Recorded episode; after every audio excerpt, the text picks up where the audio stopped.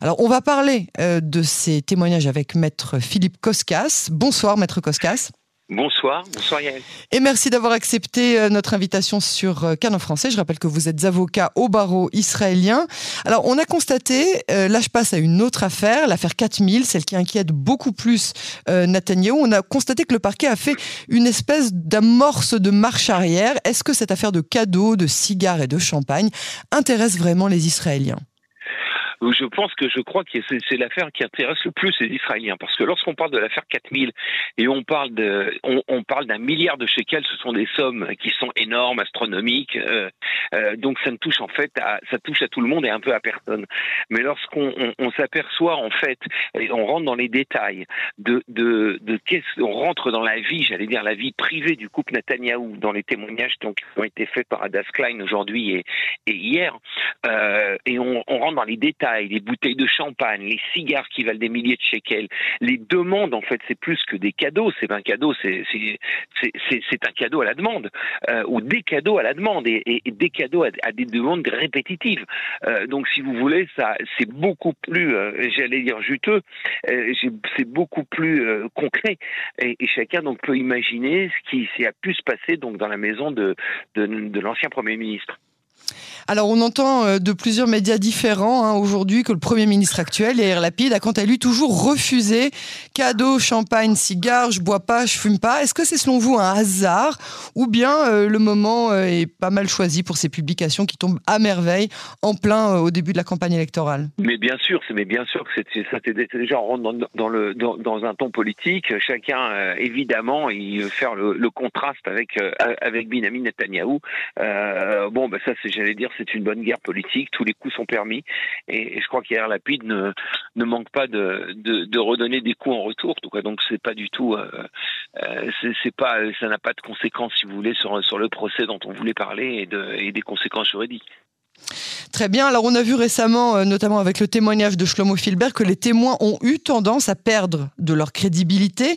À quel point le témoignage d'Adas Klein est fiable, selon vous? Ah, mais on ne peut pas savoir, justement. C'est-à-dire que, vous savez, le principe, de droit, de droit des preuves israélien dit qu'un témoin doit être entendu et contre-interrogé. C'est ce qui est, c'est justement le, j'allais dire, le, sommet de l'interrogatoire, c'est le contre-interrogatoire. Il va être soumis, j'allais dire, au, feu croisé des avocats de la défense, donc de Benjamin Netanyahou, et c'est à, ce moment-là qu'on verra euh, si vraiment Adas Klein euh, est, est, fiable ou non.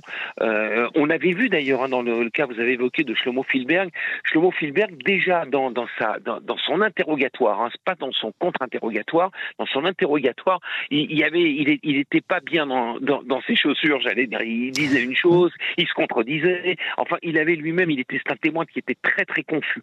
Là, on a affaire quand même à un témoin euh, qui est beaucoup plus clair, qui rentre dans les détails, qui se souvient, qui donne des sommes, qui donne des dates, qui est, enfin bon, c'est quelque chose qui me semble beaucoup plus précis.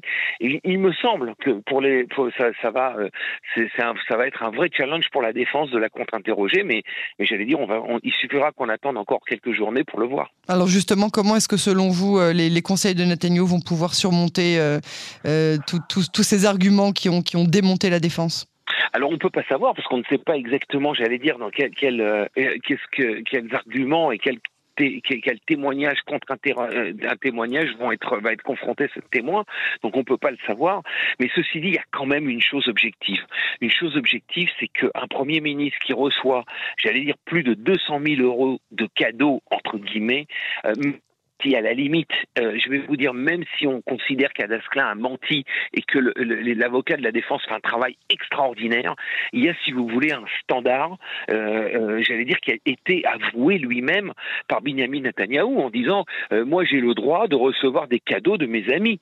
Le problème, c'est de quels amis, d'une part, et deuxièmement, quels cadeaux? D'autre part. C'est-à-dire, quand on parle d'un cadeau, est-ce qu'on parle, euh, j'allais dire, d'un porte-clés, ou alors est-ce qu'on parle de témoins de, de, de, de de, de, de, cadeaux qui sont euh, qui sont quand même substantiellement euh, onéreux. Donc euh, donc si vous voulez là tout ça, il y a une question de standard et, et, les juges vont devoir se prononcer. J'allais dire qu'on le veuille ou non, que Adas Klein soit fiable ou non, les juges vont se prononcer sur ces standards. Est-ce qu'un premier ministre peut recevoir de personnes influentes, de personnes richissimes, des sommes aussi importantes? Maître Philippe Koskas, affaire à suivre. Merci de, de cet éclairage. À très bientôt sur Canon Français. À très bientôt, Yael. Au revoir. Au revoir.